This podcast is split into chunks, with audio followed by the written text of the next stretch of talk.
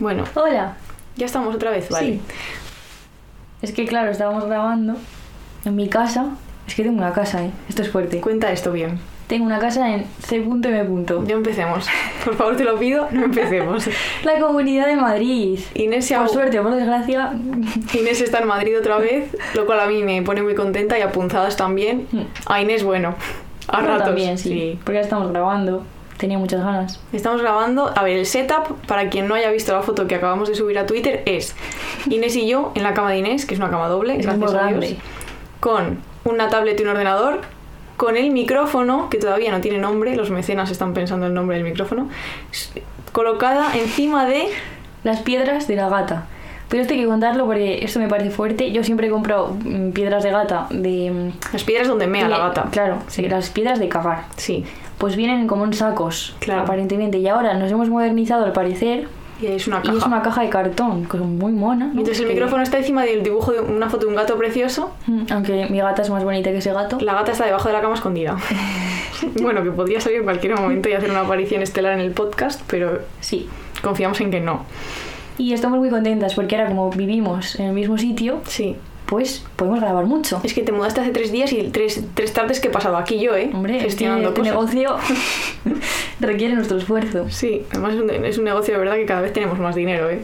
Somos, Esto tira. somos ricas ya, no. No, pero- Yo busco trabajo, ¿eh? lo voy a decir, de cualquier cosa. ¿eh? Ahí en LinkedIn estoy haciéndome esa mierda y, y tengo puesto, busco trabajo de dependienta, auxiliar administrativa, profesor de filosofía, profesor de música Tía.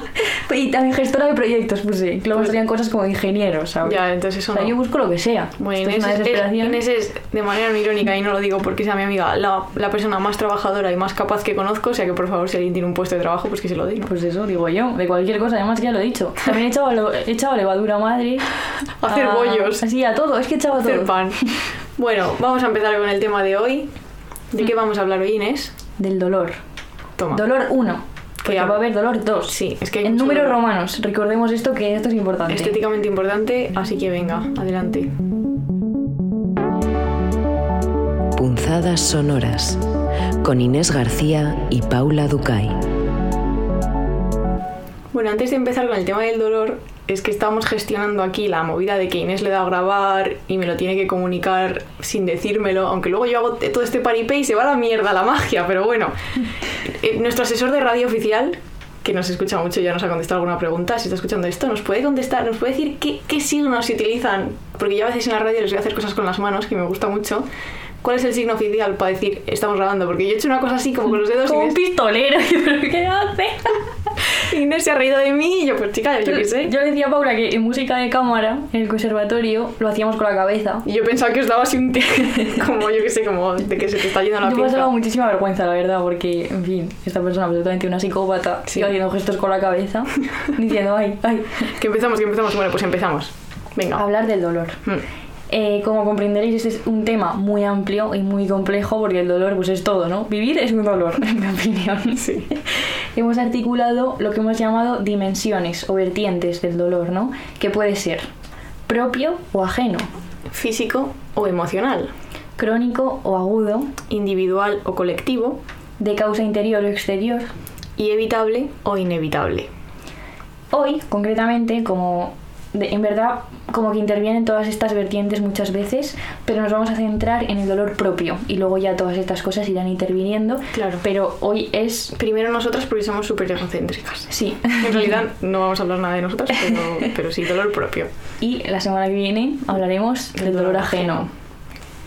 Hoy vamos a utilizar la figura de Barthes que se llama dolido y dice, imaginándose muerto, el sujeto amoroso ve la vida del ser amado continuar como si nada hubiera ocurrido. Se trata de un dolor propio que produce saber que la vida va a continuar sin ti cuando mueras. Este es un dolor como, ¿no? Y como, ¿no te parece como curioso? Que te preocupe cómo va a ser la vida de los demás A mí no me preocupa nada. cuando tú no estés. Pues esa gente pues llorará un poco, ¿no? Y luego se les pasará. Claro, espero, ¿no? Yo Es no quiero preocupar. O sea, si ya te preocupas por eso, ya es que no. Estás a otro nivel. Pues Bartz estaba a ese nivel y se pregunta, ¿tus amigos lo sentirán? ¿Hasta qué punto sentirán el vacío que tu pérdida causaría en su destino? Hmm. Del amor, asunción demencial de la dependencia, la dependencia entendida como tener absoluta necesidad de otro, surge cruelmente la posición adversa, que es que nadie tiene verdaderamente necesidad de ti. Tú tienes dependencia de tu gata, ¿eh? Sí, y de mi madre. Sí. Y yendo un poco de los fragmentos a Diario de Duelo, el día 30 de octubre dice, bueno, Diario de Duelo, como sabréis muchos porque sois las mejores personas de España, es el libro Y, que de- y escribe, del mundo. sí, que escribe Barthes cuando eh, ha muerto su madre. Sí. Y el día 30 de octubre, por cierto, dentro de poco, ¿no? Supongo, estamos a 20, Sí. día 30, ¿Qué? ¿qué hay, Paula? Eh, Un club de lectura de punzadas. es ¿puede verdad. ser? Presencialmente, Sí. en la ciudad de Madrid, Sí. en la librería Sin Tarima. Pero no lo digas mucho porque esto es solo para gente que Eso, paga. eh, eso era lo que iba a decir. Ah, vale. O sea, sí, vale, bien, perdón.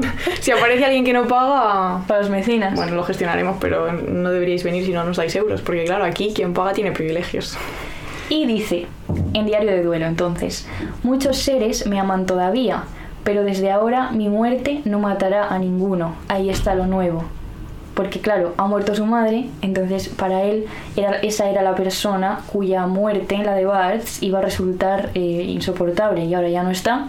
Con Claro. lo cual, pues bueno, pues ya pues todo se ha ido a la Y mierda. si se muere Bartes, pues nos da igual. no, nos da igual, no. nosotros nos, nos molesta que esté muerto. Sí, pues debería estar vivo, la verdad. Pues sí. Nos haría mucho Les más. mandaríamos cartas en Sí. francés. Sí. Es interesante que en la figura dolido, entonces, hace referencia explícita a esta especificidad de la madre que hemos traído con Diario de Duelo, porque dice que hay una diferencia entre la madre y los otros. Es decir, cuando muere una persona, la madre puede lamentar, estar deprimida y eh, literalmente llevar la figura de la madre. Es quien te llora para siempre. Y esto él lo denomina depresión. Hmm. Sin embargo, los otros, cuando muere una persona, no son la madre y para ellos es solamente luto. No te van a llorar para siempre, ¿no?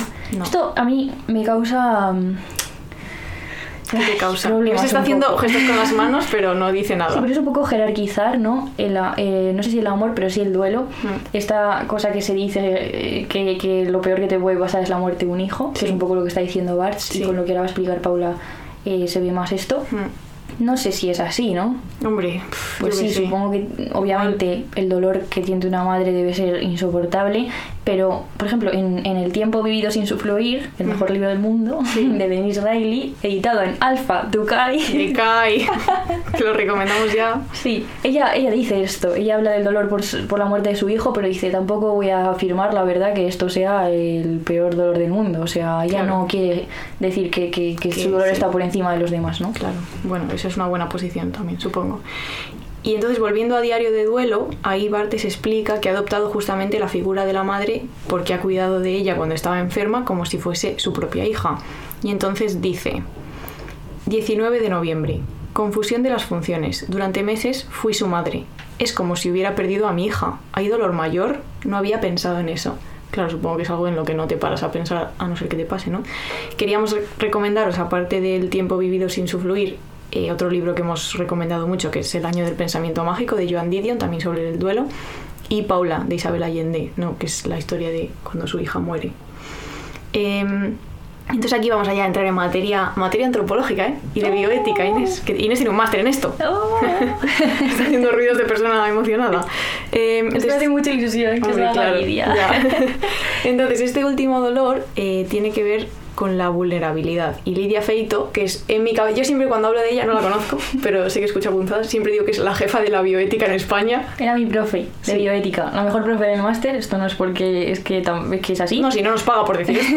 es así y, y la verdad que yo disfruté muchísimo y es listísima y es que es la jefa de verdad de la bioética Vale. del mundo Del creo mundo, sí.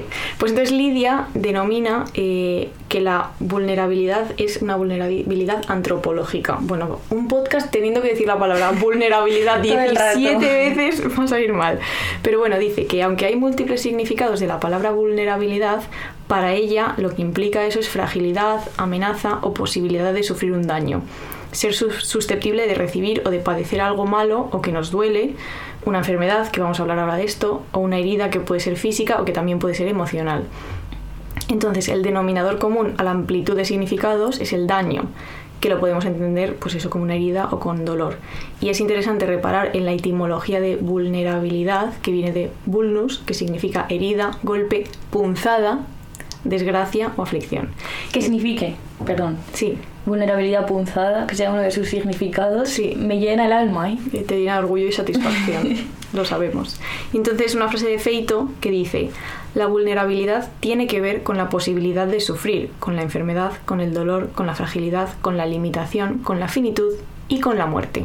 Y distingue entre dos tipos de vulnerabilidad: la antropológica y la social. En este capítulo vamos a hablar de la antropológica y luego de la social. Bueno, hemos tenido que parar un momento porque los vecinos de arriba han empezado a poner música. Entonces, si no queréis que haya estas cuestiones, pues haced campaña porque nos contraten en Podium Podcast o en Spotify y que nos den un estudio. Para que no haya ruido, porque me pongo triste cuando hay ruido. Sí, vale, entonces estábamos diciendo que en el podcast de hoy hablamos de la vulnerabilidad antropológica y en el siguiente, de los dos, hablaremos de la social. Sí. Entonces, la vulnerabilidad antropológica, como decíamos, es una condición de fragilidad propia e intrínseca al ser humano por su ser biológico y psíquico. Además, tenemos la muerte, porque nos vamos a morir, Paula, esto es así. Sí, menos el límite absoluto para todas las posibilidades, ¿no? Mm. Dice Lidia Feito. El ser humano no solo muere, sino que también sabe que muere. Y de hecho, no solo es herido o lastimado por ser frágil, sino que queda marcado. Esto es increíble, por la cicatriz, ¿no? El recuerdo del dolor. No solo sufres ni sientes dolor, sino que luego encima te quedan marcas, Marcas. heridas. Sí. Dice Lidia Feito. La enfermedad que nos limita y trunca, el dolor que nos inclina, la ausencia y el vacío en sus muchas facetas, el sentimiento de impotencia, son manifestaciones de nuestra vulnerabilidad. El ser humano es, por tanto, vulnerable y frágil por su misma condición corporal y mortal, pero también por su capacidad de sentir y pensar, que justamente estas son las dos cosas de las que vamos a hablar a continuación. Dentro de la vulnerabilidad antropológica, por nuestra condición corporal y mortal, o sea, enfermamos y morimos, Ujú. y por nuestra capacidad de sentir y pensar, que menos mal. Las peores. Las peores esas. Sentimos y pensamos. Yo no quiero ya más de eso, ¿eh? He hecho todo el sentimiento y todo el pensamiento que podía hacer para toda una vida en 26 años. Clorazepam y ala. Y también tenemos la capacidad de ser con otros y de desarrollar conciencia moral, pero esto tiene que ver con la antropo con la ah, uh, de palabras largas, Ya ves. con la vulnerabilidad social de la que hablaremos en el próximo episodio. Sí, y entonces ahora, hablando de esa capacidad de sentir y pensar que nos hace vulnerables, queríamos traer a colación a una amiga Que ha ganado un premio. que ha ganado un premio así tonto, tontorrón, que es el premio Nobel de Literatura de este año, nuestra queridísima Annie Ernaux. Sé, cada vez que lo, como que me doy cuenta digo, ¡Ay, qué bien! ¿eh? Además, esto fue muy bonito. Bueno, en, en, en Punzadas la newsletter eh, tenemos una carta que le escribimos a Annie, que por cierto nos ha dicho Marta, que es la jefa de prensa de Cabaret Voltaire, la editorial que ha editado la mayoría de su obra en España, que se la va a hacer llegar, Es lo que- cual nos, nos- nos pone muy contentas, a ver, si, a ver si de verdad sucede. Ojalá una foto de la Ani mandándonos como un beso, ¿sabes? Como... Un, un- un sticker de Annie Ernaux, un sticker de Ernaux, podríamos comercializar esos, ¿eh? Y bueno, nos pusimos muy contentas cuando le dieron el premio Nobel porque llevamos todo el año eh, haciendo clubs de lectura con su obra e investigando Y queriéndola mucho. y queriéndola mucho. Y claro, eh, en esto del dolor causado por los sentimientos de una persona, pues nos acordábamos inevitablemente de sus libros, De todos. de todos, pero bueno, en concreto un poco de los que tratan con el sentimiento amoroso como pura pasión o perderse, que son los diarios que escribe cuando tiene una relación con el amante soviético. Tío, si, es- si nos escuchas, señor, Sí, que nos diga algo, yo que sé, cuando vio lo del Nobel, yo creo que estará muerto, honestamente. si tú crees, pero era más joven que, que Ya, ella, ¿eh? pero yo que sé. Ese, ese puto alcohólico. ¡Tía! Perdón. Perdón a los alcohólicos, desde aquí un abrazo, esto, por favor. No, pero te quiero decir, ese señor llevaba una vida un tanto frenética. Iba por la autopista a 200 por hora, Es verdad. Y encima, borracho como una cuba, Es pues verdad, señor. y- probablemente sí. no... Sí, perdón. Ha sido atropellado como a Maya, ¿sabes? Dios, Amaya ¿eh? hizo el anuncio de la DGT y la vimos en concierto dos días después y hizo un chiste con lo del anuncio. Es que es, Es una genia. ¿eh? Bueno, pues el amante soviético de Nirno, pues eso. Igual está en Ucrania, tío. Tía, cállate. La guerra, yo qué sé. ¿Qué es este que No era como militar ruso, no era militar, era, eh, diplomático. Era diplomático, es decir, espía. ¿No? Un poco. Bueno, ¿Ves, ¿Ves cómo puede estar espiando? Bueno, que yo no sé si se habrá alegrado, nos da igual. La cosa es que Annie no ganó el Nobel y entonces estábamos pensando en perderse, que son los diarios que ella escribe cuando tiene la relación amorosa, la, la aventura realmente, porque él está casado con este señor. Y claro, es todo un pozo de miseria porque ella le espera y él pues viene de vez en cuando. Entonces cuando viene se pone muy contenta, pero el resto es un absoluto calvario Mm. Es de un la libro espera. sobre el dolor absoluto. Un dolor, sí, psíquico. Y también queríamos traer un libro que hemos leído y nos ha recordado mucho a perderse porque es justamente también un diario. Mm. Se llama La mujer de... Joder, macho. La mujer de Beauvoir, iba a decir. Bueno, más o La menos. mujer rota de Simone de Beauvoir. Es que lo he dicho bien, ¿eh? Sí. Lo he dicho súper bien. Sí. Para lo que haber sido. Sí. Bueno. Es que no sé por qué tienes esta tara de que no sabes pronunciar, es mentira. Tengo un trauma terrorífico. En Bueno, es un diario, como decía, en el que narra cómo es su vida desde que se entera que su marido está teniendo una relación ¿no? extramatrimo- extramatrimonial con una mujer. Es curioso porque esto podría ser. Claro, la Annie tiene, perdón, Annie Ernaux tiene la aventura con el diplomático y el diplomático está casado. Entonces, este, esta historia podría ser. Es que además podría ser, ¿eh? porque mira, ella está, o sea, aparte de que ha tenido una relación como muy buena, o sea, ha tenido un matrimonio. Esto en el, en el libro de Beauvoir, Sí, sí. ha tenido un matrimonio como pues muy chulo, o sea, tú cuando te o por lo menos igual ella lo está idealizando en ese momento, ¿sabes? Pero parece había muchísima comunicación. Eso me recordaba mucho al matrimonio de Joan Didion con John Dunn. Dune, sí. He dicho Dunn también, ¿eh? Dune, Dudando. sí. Yo también, también he dudado. que también dices, jo, mi nuevo matrimonio, ¿no? Mm. Como esta comunicación absoluta de compartir, de Mm. tal. Em, y la persona con la que está su marido liándose, Sí. de la boquita, Sí. es una chica que además ella conoce, o sea, que han, que han compartido. Que lo mismo pasa con Annie, que también coincide Sí, con la otra, que encima dice. mujer. Puta gorda con faldas, tío, dice eso, tío. Sí, perderse sí, sí. dice, Sí. mírala, esta", Mírala, soy, más- soy yo más guapa. Es que Annie Ernaux es guapa de cojones. ¿eh? Claro, y, y pasa un poco con la otra, que es abogada, como súper. eh, una persona, una mujer así como súper moderna, em, como muy. con mucho carácter, ¿sabes? Como muy. que tiene que se le sabe que tiene una vida muy libre porque tiene una hija, pero está divorciada Mm. y tiene pues muchos, muchos amantes y tal y cual. Y ella tiene es la faceta absoluta de ama de casa. O sea que podría ser Claro, justo parecerse, sí, sí. pero desde la visión de la otra, ¿eh? Fijaos lo que os traemos. Es que chicos, Sí, y bueno, al final ella va contando cómo evoluciona su dolor, ¿no? Y, y es muy interesante como el recorrido, porque al principio obviamente es una bomba esa información, pero luego como que mm, ella lo acepta, o sea, Mm. convive con que su marido tenga, se vaya de vacaciones 10 días con su amante, eh, bueno, pero a la, a la vez pues está obviamente en un pozo de miseria Claro. y el jambo es un desgraciado y ella se ha dedicado toda su vida a su familia y a él, a Mm. sus hijas, y ahora ella no sabe dedicarse a sí misma, Sí. ¿sabes? Dejó su carrera por él, dejó, se quedó embarazada muy jovencita, pero luego nunca, se dedicó solo a ellos, ¿sabes? Mm. Y encima de eso echan cara, en fin, un desgraciado ese señor, ¿eh? Sí, la verdad. Que no existe, supongo. No, pero- esto es una novela, ¿no? Pero bueno, podría ser, podría ser la Sí. otra. ¿Quieres es- algunas frases? Ay, sí, Sí. La, la frase de la primera. Sí, que dice, me están cerrando el corazón con un serrucho de dientes muy agudos, ¿eh? Es que te pega todo decir esta frase. Es que lo del serrucho, utilizar la palabra serrucho, Serrucho, a Inés eh. le pega mucho. Sí, sentí que el frío de la muerte me había rozado. Esto en las discusiones que tienen, porque él, él es súper manipulador y consigue que mm, como darle la vuelta a todo y unas, unas- el libro eso está muy bien, las discusiones y eso son terroríficas. Paralizada con todo el dolor del mundo sobre mi rostro. Es horrible pensar que mi propia historia ya no es tras de mí otra cosa que tinieblas, porque claro, toda la historia de su vida de repente eh, se va a la mierda, lo que ella consideraba que era su relato vital, mm, duda, no sabe Sí. muy bien. Y eh, es súper interesante la reflexión que hace sobre la diferencia entre dolor y sufrimiento. Esto es una cosa que también hemos pensado, ¿no? Porque qué diferencia hay entre doler, hacer daño, sufrir. Y dice ella, cuando uno se golpea contra una piedra, al principio siente el golpe, el sufrimiento viene después. Con una semana de retraso empieza a sufrir.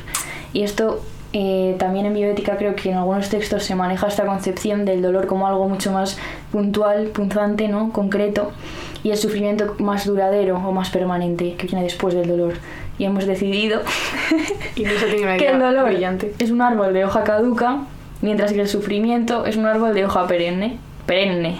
¿Cómo se dice esa palabra? Pues hija, como lo has dicho, es que no sé, yo soy aquí la, la consultora de cómo se dicen las cosas. Perenne. Perenne. Pues muy bien, es que me ha parecido precioso cuando lo he visto esto en el guion, me gusta mucho. Eh, Y ahora también queríamos hablar de otro librito, que por- eh, claro, no podemos hacer un podcast sobre el dolor sin hablar del libro que se llama El dolor de Marguerite Duras. Esto sí que está mal pronunciado, pero nos entendemos. ¿Está mal? Hombre, Duras. Oh, uff. Duras. En francés. Eh, un idioma que estoy intentando recuperar. Que me, me he puesto una serie de Netflix en francés con subtítulos en francés pensando que iba a entender algo y me he dado cuenta de que más bien poco, pero bueno. Yo solo voy a intentar aprender francés. Sí, A, resucita Bartes. hablar con él o a decirle algo, ve si la Ani quiere hablar conmigo. Claro, si la Ani no. Sí. Dice que, que me llame esa chica, pues un, un intensivo. Un intensivo de francés y a tope. Claro, entonces Marguerite Duras eh, escribe un libro, que es este, El dolor, eh, que lo escribe mientras espera a que su marido vuelva del campo de concentración de Dachau. He de decir, esto no ha sido apuesta, pero en De Forma Semanal, hace relativamente pocos podcasts, hablaron también de este libro. Probablemente Ah, mejor de lo que lo vayamos a hacer nosotros aquí. o Es sea verdad que... que- habló Isa un montón. Sí, lo explico muy bien. Sí. Sí. Recomendado siempre nuestras patronas santas, Claro, sí. nuestras... No nos conocen, pero les Sí, debemos sé, mucho. nuestra- nuestras guías. Nuestros guías En todo, en la vida, en todo. Eh, entonces es el final de la guerra, los campos están siendo liberados por las fuerzas americanas y miles de mujeres esperan en Francia a que sus maridos, sus padres, sus hermanos regresen o no de los campos de concentración. Entonces eh, Marguerite trabajaba mandando mensajes o publicando mensajes en medios para informar a las familias que estaban igual que ella eh, de si sus seres queridos estaban vivos. Entonces es un dolor muy personal, pero al mismo tiempo es un dolor muy colectivo. Tiene estas dos facetas de las distinciones que habíamos hecho al principio. Entonces, ella no sabe si su marido vive o muere y el dolor que siente es psicológico, pero claro, lo somatiza, o sea, se lo imagina muriendo de hambre, tirado en una cuneta y casi parece que es ella misma la que está sufriendo eso en su propio cuerpo, o sea, deja de comer, se encuentra fatal, lógico, ¿no?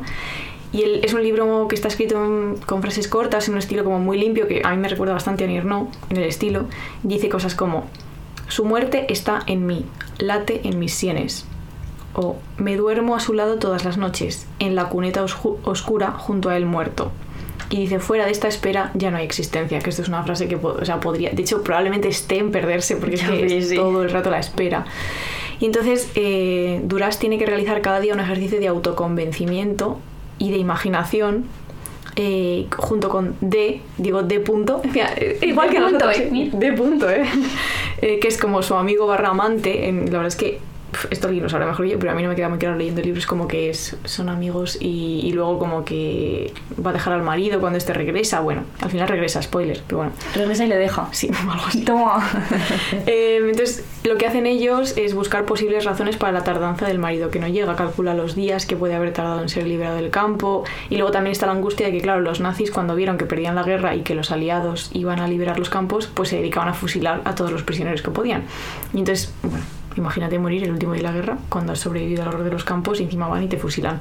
Bueno, spoiler, el marido vuelve a casa, casi se muere cuando vuelve a casa porque está destrozado eh, y tarda en recuperarse y luego, bueno, pues tendrán sus movidas de dejarse o no dejarse, pero vamos, que yo que sé, se creían mucho porque la, la señora estaba desquiciada. como Es que lógico. vaya situación, ¿eh? Sí. Hay, el libro hay muchas escenas como muy duras. Eh, es un libro súper cortito, se lee así, así que os lo recomendamos mucho. Muy bien. Y ahora, una vez que hemos hablado de la condición eh, de pensar y sentir cosas que hacemos, por suerte o por desgracia, Sí. el ser psíquico, diríamos, ahora vamos a hablar de nuestra condición corporal y mortal, o se- es decir, de nuestro ser biológico. Sí. ¿Qué os parece lo de tener un cuerpo? A mí mal. Yo esto es una cosa que no soporto. O sea, ¿cuántas veces hemos hablado de ser, Ser una brumas, brisa, tío? ser una brisa, ser una bruma. personas, no, un cuerpo que huele, mis sobacos particularmente mal, Es mentira que suda. Yo ahora estoy sudando mucho. Cuando grabo los podcasts soy una máquina de sudar. Sí, es verdad. Yo estoy súper... Tengo las manos heladas. Yo, yo también, pero estoy Es- sudando esos son los nervios también, ¿eh? Sí. Y vamos a hablar de un libro mágico, pero mágico, mágico, que me regaló Paula, qué punto. En la feria del libro, en que la te lo feria del compré. libro, que compraste dos libros que serán tus mejores compras, ¿eh? Este y el de todas las esquizofrenias. Claro, es que soy una crack. Oh, en realidad, sexto piso es- son unos cracks. Es mi editorial favorita. Sí, sí, Sí. Es verdad, y muchas gracias a Noé, por cierto, que es la comunicación de sexto piso que nos mandó un par de libros para sortear entre nuestros mecenas, que ya están sorteados. es verdad. Sí. Bueno, pues vamos a hablar de Desmorir de Anne Boyer. ¿Será así? Anne Boyer. Anne Boyer. ¿De ya, dónde pues es? no voy a decir eso. Bueno, Inés, hija. Es americana, ¿no? Pues Boyer. ¿Qué tienes que aprender inglés? Dilo. Anne Boyer. Vale. Bueno, y ella habla pues que eh, cae enferma porque tiene un cáncer de mama y hace una reflexión acerca de la enfermedad en el contexto del capitalismo. Eh, yo, yo os lo recomiendo muchísimo, es un libro fascinante, em, trata muchísimas cosas. Ahora aquí solo vamos a hablar de algunos, de algunos temas y otros los guardaremos para futuros momentos, pero lo recomendamos muchísimo. Y bueno, eh, en lo que nos vamos a centrar justamente es en su crítica a el- la mercantilización y la apariencia que rodea el cáncer de mama, que además estos días está muy presente porque ayer, bueno, ayer no, perdón. Ayer no, esto saldrá... El 19. Pero bueno, esta semana, ¿no? Sí, sí, el semana, o sea 19 de octubre, o sea, el miércoles, martes, miércoles, miércoles, Sí. eh, fue el Día Mundial eh, y, pues esto se ha podido ver en su máximo esplendor, ¿no? Eh, empezamos con una cita de Anne que dice, al menos en la época de la concienciación, esa lucrativa alternativa a la cura envuelta en lazos rosa, a lo que se nos dice que debemos renunciar por el bien común, no es tanto a la propia vida como a la propia historia de vida y entiende que el, el cáncer de mama él está rodeado por un problema que es político, porque en el panorama de color rosa de la concienciación solo se admite a un tipo de persona, o sea, la narrativa y el relato la cuenta solo un tipo de persona que son las que han sobrevivido, la- las vencedoras. De hecho, ya sabemos ¿no? que los relatos de la enfermedad están muy narrados desde esta perspectiva bélica, de ganar batallas y todo este tipo de cosas. Ella considera que esta historia de la supervivencia se trata a través de la autogestión neoliberal, porque dice, la narrativa es la de las cosas bien hechas, la del individuo atomizado, autoexaminado, mamografiado, la de la enfermedad curada con sumisión, carreras de 5 kilómetros, verduras orgánicas licuadas y pensamiento positivo Qué buena. Es muy buena.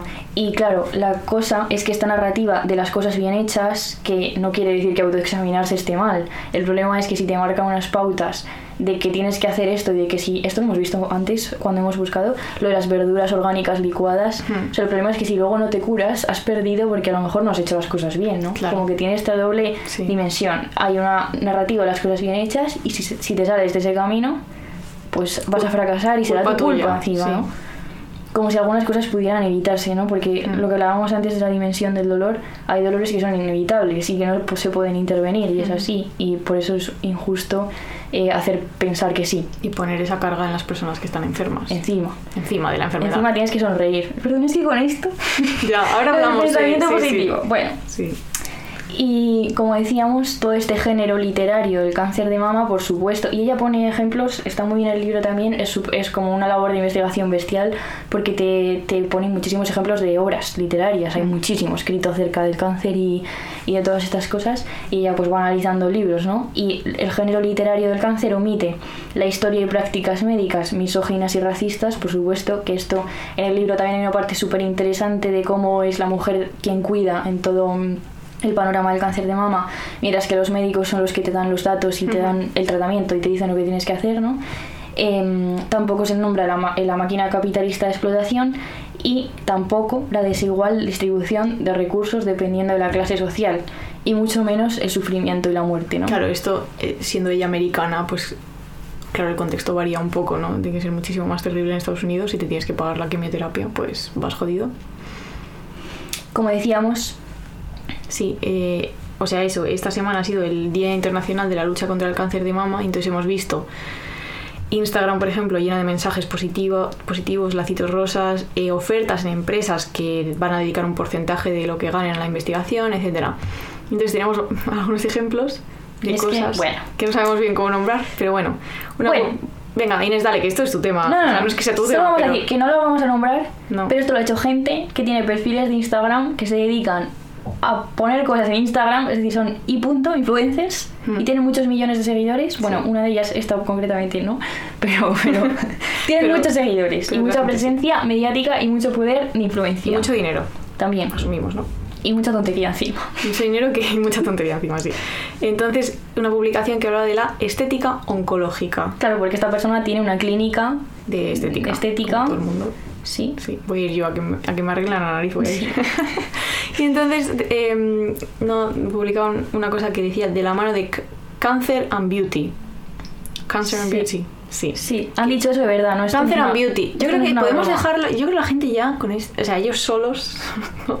y entonces, pues, como que venden asesoramiento en, en pañuelos, en gorros, en complementos, eh, productos cosméticos para cuidar la piel, eh, consultas médico-estéticas para volver a lo que ellas llaman tu normalidad, porque, claro, como si la enfermedad fuese, pues un bache por el que pasas y luego tienes que volver a, a tu yo de antes, Sí, ¿no? como si de fuese nuevo, un paréntesis. La narrativa de la supervivencia. Es que además en la publicación tenías una publicación que era antes del tratamiento, Hmm. durante el tratamiento, después del tratamiento. O sea, es de nuevo eh, esta línea en la que solo puedes sobrevivir y ser Sí. una ganadora y luchar. Ir pa'lante. Ir para adelante. Y están dando por hecho que vas a necesitar. Es que seguro que te lo venden como en un pack, ¿entiendes? Ya, o sea, ya, sí. Y, precisamente Anne Boyer en el libro dice, las imágenes oncológicas contemporáneas son sobre todo de rostros, todos ellos radiantes y rebosantes de una felicidad multirracial y multigeneracional. Es decir, rostros que muestran signos del cáncer como un ritual social, una cabeza sin pelo, un lazo de color apropiado y en esos rostros lo que no se ve son rastros de sufrimiento, que es evidente, que está ahí, detrás. Y dice, nuestros templos coleccionan sonrisas esterilizadas de historia. Cada foto de nuestras enfermedades es un exvoto de lustrosa y, y dudosa felicidad. Y, o sea, y señala algunos eslóganes que a ella le ponen de los nervios, ¿no? Como por ejemplo, cuando, te, yo que sé, a la persona que tiene cáncer le dan una camiseta que pone te has metido con la zorra equivocada o a la mierda el cáncer, ¿no? Como si fuese un enemigo, sí, sí. así un poco como ino- casi inofensivo, ¿no? Porque eso te has metido con la zorra equivocada. es de nuevo que la responsabilidad recae en ti, ¿sabes? En plan, y, y también da lugar como una imagen de una mujer enferma absolutamente eh, con una seguridad, una fuerza Sí. y una y es como no es legítimo que esta señora tuvo un cáncer de estos eh, es que te Sí. cuenta las cosas que tomaba que, que, que bueno Casi te mata más la medicación que la Sí, enfermedad. que, que ya está segura, o sea, está conviviendo con la certeza, siendo escritora, de que va a tener efectos cognitivos derivados de la quimioterapia toda su vida, Sí. que no sabe cómo va a quedar después de eso, si es que sale de eso, Mm. y de verdad tienes que tener la fuerza de decir, te has metido con la zorra equivocada, y tener esa actitud, o sea, sí, sí, sí. que si hay una persona que la tiene y le viene bien, de Hombre, nuevo, claro, adelante con todo, o sea... Esto huelga decir que, que, que, que si a las personas les sirven, pues bien, adelante. Pero no, lo que no puede ser es un patrón. Claro, lo que no puede ser la narrativa dominante, como si Mm. solo hubiera una manera de narrar y de vivir las enfermedades, cada uno tendrá la suya. Sí. Si tú quieres ponerte esas camisetas porque a ti te viene bien, Y la cuestión es que esta narrativa lo que hace es, sobre todo, vender cosas. Ese es el problema. de nuevo. Y el otro día, pues descubrimos, nos la contó mi mamá, desayunando, una historia que nos pareció súper interesante y es la de los lazos rosas. que La verdad, yo no sabía de dónde venía ni nada. Y hemos visto un vídeo de la página Teta y Teta, y me encanta. Sí. Es una página chulísima, por Sí. otra parte, que se llama, dilo tú, Inés lo has dicho antes perfectamente, no pienso decirlo yo. Think Before You Pink. Venga. Y salen mujeres reales, mujeres distintas, mujeres de verdad, Mm. que dicen cosas como las siguientes. Que el enfoque que se está dando claramente no es el correcto. De hecho, es muy interesante que, aunque muchas consideran que obviamente está muy bien que haya un día y un mes donde se incida en la concienciación de esta enfermedad, en la prevención y en todas estas cosas, eh, no se sienten cómodas. ¿Por qué? Pues porque no ves tu reflejo en las campañas, ves cosas que no, no te están pasando a ti y no te sientes identificada. Y una chica decía, la gente haciéndose fotos con su pañuelo monísimas y yo estoy aquí vomitando calva. Claro. Que es que es fuerte, o sea, es que claro, Es que esa es la realidad. claro. Y dice, el cáncer de mama no es rosa, es un puto marrón. Es una enfermedad que está muy edulcorada continuamente y cuando la transitas te das cuenta de que las cosas pues claramente no son así. Y en el vídeo aparece Julie Haley, que es la nieta de la persona que inventó el, lace- el lazo contra el cáncer de mama, que se llamaba Charlotte Haley. Vale. bueno, Sí. pues eh, esta señora sí. básicamente tenía muchas personas en su familia, muchas mujeres con cáncer de mama, y entonces empezó a escribir, porque había esto en 1990 o así, había eh, muy poca investigación y escribía cartas a políticos, a médicos y así, y metía dentro un lacito que ella misma cosía de color melocotón porque era su color favorito y lo metía en las cartas. Entonces, ¿qué pasó? Ya estamos con el, el capitalismo. Mm. Eh, Steve Launder y la revista Self Magazine se pusieron en contacto con ella y le dijeron que querían básicamente convertir su lazo en el símbolo máximo del cáncer de mama y le dijeron literalmente podemos hacerte rica. Y no le dijeron, "Cómeme claro. el coño. no le dijeron Es que es el, enfoque. Mm. No dijeron, podemos ayudarte a masificar esta, esta iniciativa, o yo que sé, a, a- Sí. si ella lo que quería era justamente visibilidad y tal. No, dijeron, podemos hacerte rica. Porque claro, la, la señora quería eso, ¿no? Sí. Y entonces ella pues les dijo, lo que me importa es la vida de las mujeres, obviamente, no os voy a dejar mi lazo, ni lo toquéis con esas manos sucias perras que tenéis. Y entonces, ¿qué hicieron ellos? Pues cambiaron el lazo de color, lo pusieron rosa y dijeron, bueno, pues este ya, la señora esa, pues no nos puede decir nada. Y su nieta dice, a mi abuela le explotaría la cabeza si viera lo que está pasando hoy en día con el pinkwashing, ¿no? Mm. Les dijo que no, como decía, cambiaron el, el lazo a rosa en 1992 y el vídeo acababa, pues, de nuevo diciendo, ¿no? Que ver negocio en la enfermedad y en el sufrimiento es lo que se está haciendo ahora mismo Sí. Que luego es que criticar esto que tiene tiene un doble como que tiene un doble filo porque dices jo es verdad lo de la visibilidad Sí. es verdad que si se está invirtiendo dinero en, en investigación está bien y todo pero es que está todo o sea es la fachada porque luego detrás está vamos a ganar dinero sabes Mm. como que se esconden detrás de no es que nos importan mucho las causas sociales Claro, no es que la concienciación esté mal No. y que las campañas para recaudar dinero. el problema es que no es honesta Claro. quieres dinero no conciencia social porque eres una puta zorra rica esto es así Sí. Bueno, entonces acaba el vídeo diciendo, el cáncer no es rosa, el cáncer duele. La cultura del lazo rosa infantiliza la enfermedad, oculta su gravedad, romantiza a las víctimas y les distrae de lo verdaderamente importante, que no hay suficientes avances en el tratamiento, la prevención, la supervivencia y las desigualdades que provoca. Y esto es, una cosa que Amboyer también habla muchísimo en el libro, que es que las enfermedades no se dan en una nube abstracta, en un contexto neutro, se dan en el mundo, en la historia, ¿no? Y entonces claramente, claramente, Van a estar mediadas por la política y lo empresarial y muchas pues como cosas. la salud mental. Esto es otra cosa que me...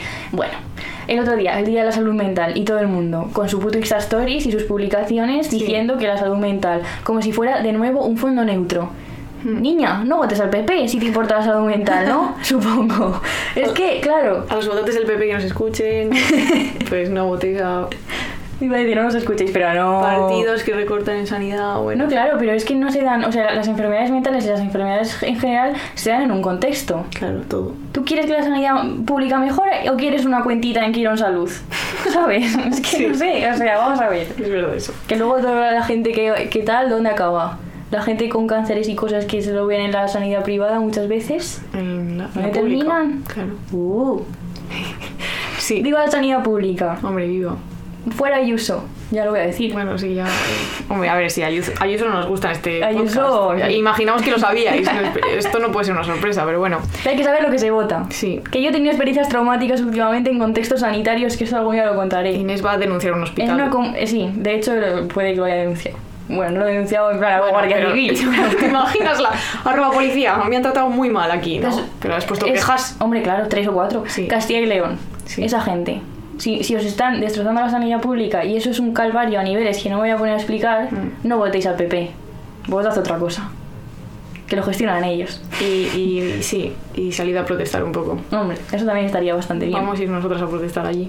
bueno, entonces, volviendo a la vulnerabilidad antropológica de la que hablábamos antes, que es el concepto que hemos recogido de Lidia Feito, eh, Boyer en el libro habla de cómo se negaba a admitir su propia vulnerabilidad mortal y de hecho considera que su ansia por sobrevivir ha hecho que no se haya puesto a desentrañar la moralidad de su supervivencia. Es decir, se plantea una serie de cuestiones bastante peliagudas, Mm. que no es que tengamos claro exactamente qué o sea, una posición, pero bueno, os las planteamos porque son interesantes, que es un poco pensar la moralidad de sobrevivir cuando tu supervivencia ha costado mucho y entonces se plantea eh, pues por ejemplo el Los las consecuencias de los medicamentos que permanecen en el suministro de agua durante muchos días o por Sí, ejemplo o- el gasto Sí, y, y, por ejemplo, el, había un tratamiento, es que es muy interesante también que habla de dónde salen las, me- las medicaciones que ella toma de la quimioterapia. Sí. Una sale de un árbol, no me acuerdo del árbol, pero por ejemplo es un árbol pues, que está en peligro de extinción, ¿no? entonces Claro. ella se plantea pues estas cosas. Bueno, pues sí, claro, en plan, ¿cuáles son las consecuencias de esos tratamientos? Dice, por ejemplo, 130.000 millones de dólares en 2017, que no fue el gasto de las, de las terapias, Mm. eh, quimioterapias. Sí. ¿no? Vale. Más, que es más que el, el Producto Interior Bruto de, de 100 países. Claro, Es ahí pues entra el- en cuestión el juego de los privilegios y tal. Y entonces dice que el coste de una infusión de quimioterapia era más dinero del que hubiera ganado en cualquier año de su vida. Y decía, mi vida era un producto de lujo, pero yo estaba corroída, estaba mutilada, no las tenía todas conmigo, no estaba conforme. Claro, esto es es súper, en plan, me parece súper interesante porque ella se plantea, en plan, qué privilegio el mío, el de poder sobrevivir y porque claro, eh, que es lo que hablábamos antes, no es que esté mal en sí mismo gastar millones de euros en que una persona sane, Sí, en eso consiste la sanidad pública supongo, Mm. pero claro, ya se plantea, hay otros países, gente que no tiene agua. claro. Oye, no hemos, no hemos hablado suficiente, no nos hemos hablado suficiente de la influencer de turno, ¿eh? ¿Quieres aprovechar? Sí, Sí, lo de las pelucas, tía. ¿No había que contar esto también? es que me, me autocensuro para no decir que quiero eh, matar no, a gente. joder, Inés. Vale, vale. No digas eso, que nos meten en la cárcel. es mentira todo. Bueno, Pero una cosa una persona que ha hecho relativamente criticable, ¿no? sí, vamos a hablar de eso. Venga. No decimos cómo se llama. No, que una influencer de pelo largo. Un influencer con uno, un y pico millones de seguidores. Sí. eh, básicamente ha hecho una iniciativa con una línea de peluquería. Estoy todo el rato evitando decir palabras. Sí. Eh, ha consistido en cortarse su larga y brillante y cuidada melena, Hmm. eh, 40 centímetros, que en principio iban a, ser 30, pero fueron 40. Esto ya lo cuenta como un logro en una entrevista a la revista Hola. Sí. Em, y ella tiene una, una marca de cosas que vende, un poco extrañas. sí. De cosméticas y cosas Sí. y cremas, ¿no? Y básicamente ha hecho una iniciativa con esa peluquería en la que tienes un pack, ¿no? Y eso se destina a la investigación con el cáncer y tal. Pero lo, lo criticado en sí, aparte, bueno, de todo, pero Parte de la chica en general. la parafernalia, ¿no? En Sí. plan, tú te haces una performance, le cortan el pelo en un plató y haces eh, del corte de pelo como si fuera una cosa Sí, como si hubieses hecho un sacrificio. Sí, y ella encima en la entrevista es como que Sí. explica esto, ¿no? Claro, es que yo me recuerdo siempre con el pelo largo y a veces me miro y digo, ay, ¿qué he hecho? Pero luego digo, bueno, estoy mona. Es que es tal cual la entrevista. sí, sí, sí, sí, En plan, basando absolutamente su identidad en su pelo, como todas las influencers de- del mundo, supongo, ¿no? Sí. Es que... Esto se va a extender mucho, pero el, cuando se viralizó en Instagram lo de que pongas cuatro personajes Ah, sí. para que, que definen tu personalidad, Sí. todas poniendo a, a Pocahontas, A. Por- Solo Pocahontas. porque tiene el pelo largo. Sí, claro. Pero no sabes Justo, quién es la persona, Pocahontas, ¿sabes? Es que es increíble, pero bueno. Y, y hay mil fotos de ella que eh, todo lo que hemos hablado de Anne Boyer, de su libro, tú ves una foto de esas, que es ella vestida con muchísima ropa rosa, en un fondo rosa, sentada en una silla rosa, con unas rosas rosas Que en la parece mano. una princesa. Sí, eh, la absoluta infantilización y, y es absolutamente lo que decía de la ausencia de sufrimiento, o sea, estas fotos. Parece una princesa, parece una niña celebrando sus Disney, 15 años. sí. Sí. y con el pañuelo rosa, claro. Claro. Y es que esto a mí, pues, bueno, no voy a decir lo que me da ganas de hacer porque no puedo. Bueno, pero Pero- que lo dejamos ahí para que también le deis vueltas al coco. Sí. Si lo habéis visto. Y cuando vemos estas cosas que muchas veces se esconden, de nuevo, ella en las entrevistas y en todo, además le han dedicado 7.000 titulares, es la salvadora, eh, Marta... ¡Uh! Lo he dicho, Paula, Ay, perdón. Perdón, da igual, ¿qué más da? Como Nacho pi. la, la de las causas sociales y tal y cual. Y yo no digo que, decir, tampoco voy a decir que a ella no le importe nada de nada, pero es que hay un beneficio económico detrás. Sí, o sea, es y hay que maneras de hacer las cosas. Sí. Y está de nuevo perpetuando la narrativa eh, de la que hemos hablado, de la concienciación, de la salvadora, de la luchadora y de su puta madre, que Venga, ya, ya a veces cierran no- el Instagram a toda esta gente que son una lacra social. Venga, ya no sé, eso es verdad, ya, ya nos hemos cagado. Venga, sigue. Vale. Y como hemos hablado dentro de la vulnerabilidad antropológica, de la capacidad que tenemos mortal y corporal, y luego de la de pensar y sentir, o sea, del ser psíquico y el ser corporal, queríamos hablar de que también existe esta doble dimensión en, dentro de la concepción de la muerte. Hmm. Quería decir que muchas de estas cosas las hemos sacado de mis apuntes de ética al final de la vida, que era un, un tema dentro de mi asignatura mágica de bioética. Con- con- de Lidia Feito. Sí. Em, y voy a decir algunos títulos también de artículos que leí porque recomendaba y está muy bien, como Morir en paz, evaluación de los factores implicados o Ética y toma de decisiones en el final de la vida, que este es de Diego Gracia, que es un señor que sabe muchísimo de bioética, pero sí, en plan, muchísimo. Y además es súper lindo. Em, toma de decisiones al final de la vida, encuesta sobre la actitud ante la muerte en el paciente crítico. Bueno, todas estas cosas que podéis ver por ahí en Dialnet. Sí, las podemos dejar en algún sitio. Sí, cosas interesantísimas y además pues con las que no estamos muy... A mí me impactó mucho cuando di bioética ver entrevistas de gente que trabaja en paliativos o en la UCI o en urgencias. Sí. Es increíble, creo que hay que hablar de la muerte y hablamos muy poco de la muerte y entonces vamos a hablar de la muerte ahora. Vale, todo, todo va a ser punza- punzas negras todo. sí. Muchas veces, justamente la muerte se presenta como un error, ¿no? La muerte es lo que la medicina no ha podido evitar. Sin embargo, aparte de la dimensión esta biológica, ¿no? De la muerte cerebral, que es el criterio actual para considerar la muerte, tiene otra dimensión, que es la dimensión biográfica, que tiene que ver justamente con la vulnerabilidad y la finitud de la que estábamos hablando. Tradicionalmente, un médico es entrenado o educado para enfrentarse a las raíces de un funcionamiento del cuerpo que es malo o, o erróneo o lo que sea. O sea, encontrar síntomas. Pero mm, algunas veces no tiene tantas habilidades para reconocer, evaluar y abordar el sufrimiento más allá de lo biológico. Y lo físico. El sufrimiento psíquico o de otro tipo. Y entonces, cuando nos acercamos a la muerte, y nos va a pasar a todos inevitablemente, hay distintos ámbitos que pueden afectar positivamente a la calidad de vida de las personas enfermas o próximas a la muerte.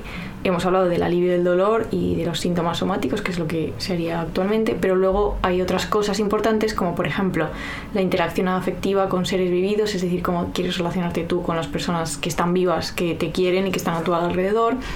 Consideración de que la vida que está a punto de acabar ha tenido un tipo de sentido eh, y confianza en evitar la prolongación inapropiada del proceso de morir. Esto, Que de estas evidentemente, esto podríamos hacer otro Podríamos podcast solo de esto. Estamos a favor de la eutanasia y en contra de Ayuso, pues ya hay que hacer esta aclaración.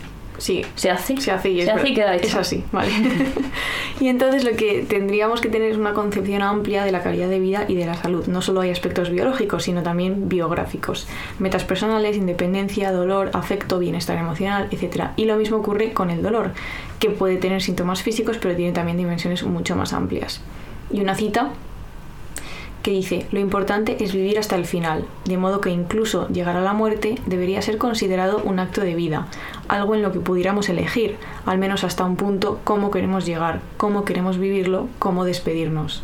Es de Lidia esta cita también, ¿no? Sí, de los apuntes de clase, porque Lidia es como adorno, que cuando habla ya podía ser un ensayo. Sí, ya, claro, eso está bien. Y queríamos eso, pues eh, proponer, ¿no? Que es lo que aprendí yo en esta asignatura, la verdad, que hay una, o sea, que las concepciones de la vida, de la muerte, de la salud, de la enfermedad son tan amplias y tal cual la del dolor y el sufrimiento. Hay tantos dolores y tantos sufrimientos y tantas enfermedades como personas en el mundo, claramente. Sí. y que la muerte es una parte más de la vida, aunque sea la parte final, y merece que la pensemos, que, que sintamos cómo queremos vivirla, ¿no? Y que reflexionemos, porque muchas veces es un tabú. En muchas sociedades es como algo de lo que no hay que hablar, algo que evitar, incluso muchas veces se esconde a la propia persona que va a morir, que va a morir, lo cual esto a mí me parece tan Este mal como tema. las influencers. Sí, este es no le tema. puedes engañar a una persona acerca de su muerte, digo yo, no lo sé, tendrá que decidir él o ella. Y queríamos acabar volviendo a Diario de Duelo, el libro de Bartes, a su cita del 27 de octubre que tiene que ver con esta vulnerabilidad antropológica ante la muerte de la que hemos hablado. Y dice, entre comillas, nunca jamás, nunca jamás. Eso es algo como que dice otra persona. Sí. Es que es igual, se entiende. Y sin embargo, contradicción. Ese nunca jamás no es eterno, ya que tú mismo morirás un día. Nunca jamás es una palabra de inmortal. Ole. Bartes. Muy bien. Mi niño. Le queremos. Y ahora hay que acabar con una pedazo de cita. Sí, pero decimos antes que estamos viendo y leyendo y eso. Ah, mira, Inés, no me lo he preparado. Sí, Sí, venga. va. es que yo quiero, tengo muchas ganas de decir una cosa. Vale, venga, adelante, sí. Nos cagamos aquí en la casa del dragón. Sí, es verdad, es verdad. Porque, a ver, aquí hay que admitir, los primeros capítulos eran ridículos, Sí, sí, nefastos, Sí, vergonzosos. sí. Ya está remontando. Está remontando, tenemos que... Bueno, no es comernos nuestras propias palabras, pero No, no, es que es verdad que empieza mal, entonces Sí. es una pena que la gente lo deje de ver porque de Claro. repente remonta. remonta. Yo no he visto el último, ¿eh? Uf, muy bien, Sí. el último. Pero es que cuando, a mí me gusta desde que Rhaenyra ya crece. Claro. Desde ahí ya deja de ser hacen ridículo. el cambio de Sí, actrices. eh, ahí es ya me gusta mucho, Sí. la verdad. Hemos visto también la, eh, la serie de las de la última fila. Que justo. Que por cierto, cáncer. Claro, vaya sí, cáncer. y nos ha gustado también. Está muy interesante y tiene mucha gente que nos cae muy bien. Como Itza Sorana. Es que la quiero mucho. El otro día estaba, yo estaba en un sarao, en un sarao de modernitos y apareció Jonas Trueba. Y yo, pues que ni me sorprende, tío. Mira, yo he visto su peli, ¿no? Eh, No es suya, es suya. Sí, sí. No me gustó, la verdad. es que no te gustó. que se llama Tenéis que venir a verla. Tienes que ¿no? venir a verla. Que nos escucha Irene, hombre. Ya es verdad. Pero nos Uf. gustó mucho, muchísimo La Virgen de Agosto y por eso le, le Sí. queremos hasta la eternidad. Mm. Sí. Em, ¿Qué estamos leyendo? Pues mira, estamos Oh. leyendo Oh. Lo demás es aire de Juan Gómez Bárcena. Que te- la semana que viene vamos a estar con él en una especie de bueno club de lectura con lectores. Voy a decir una cosa que he hecho. le, le he pedido a mi madre que me mande el libro de los nombres propios porque es mi libro favorito. Y me, y me lo dejé porque se lo estaba leyendo. Me lo va a mandar mañana por correo para llevarlo a ver si me lo firma Marta. ¿En serio? Ah, yo debería llevarlo también, ¿eh? Hombre, que es mi libro favorito. Claro. Que me ponga algo. Marta Jiménez Serrano, te queremos mucho.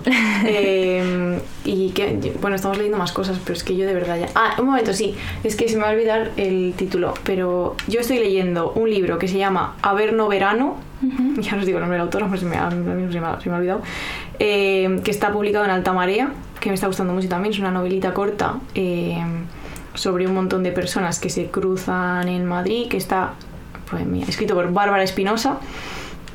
Y está- estoy leyendo el Ulises. El Ulises. Porque he organizado un club de lectura para leer el Ulises, que no podéis venir porque están las plazas cubiertas, tengo hasta lista de espera. Hoy me ha llamado el librero diciendo, Paula, hay mucha gente que se quiere apuntar, y yo pues es que no me da para más, ni, ni a mí ni a Martín, que es la persona con la que, que lo está gestionando y coordinando.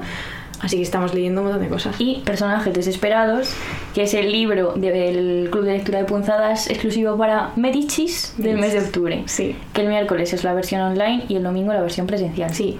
Aymar, ven al club. sí. Sí. Bueno. Y nada, pues Podemos estoy sudando yo también ya ahora. Podemos terminar con esta frase, que nos va a salir mal porque es eterna. ¿quién la lee? No sé, ¿quieres leerla tú? No, léela tú. Vale. Voy a intentarlo a la primera y si me, si me corto, volvemos a intentarlo, ¿vale? Esto es Anne Boyer en su libro del que llaman... de- de- Desmorir. Desmorir. De sexto piso. De sexto piso, que es, pues critica las cosas que, como los estímulos que ella recibe estando enferma por parte de la sociedad, Que tiene que ver de nuevo con la, la narrativa rosa de la eh, concienciación, supervivencia. de la supervivencia, de la lucha, de cáncer. Soy la zorra incorrecta. Es que, Sí, tío, bueno. vale. Inés está Es que este tema me, te lo juro que me supera y me he controlado mucho, ¿eh? Normal, He sido sí. respetuosa. bastante. ¿Cuánto llevamos? ¿Quin- quin- 50 Seis horas, pero como ya vivimos en la misma ciudad, pues no os jodéis y nos escucháis mucho. Vale, no tiene ninguna conexión lógica entre esas dos cosas, pero adelante. Vale, voy a procedo. Y Nacho pone la música. Dice Anne Boyer. Autogestiónate, dice el jefe que es todo el mundo. Esfuérzate más, sé positiva, perfílate las cejas, cúbrete la cabeza con una peluca o un pañuelo de colores, métete silicona en forma de lágrima o de semiesfera bajo la piel llena de cicatrices e injértate pezones protésicos o tatúate trampantojos de un rosa pubescente o que te saquen unos colgajos o grasa de la espalda o el abdomen y te los peguen al pecho. Haz ejercicio cuando te sientas cansada, come cuando te repugne la comida, ve a yoga, no menciones la muerte, toma un ativán, compórtate con normalidad, piensa en el futuro, coopera con los médicos, asiste a Ponte Guapa, te sentirás mejor. Para conseguir tu kit de maquillaje de calidad gratuito, corre 5 kilómetros. Llevar o no llevar peluca durante el sexo es una cuestión que el libro recomienda preguntar a tu marido. Los familiares de uno en uno, dice el rótulo de camino a la sala de quimioterapia, el lazo rosa en el cartel de se vende frente a la mansión.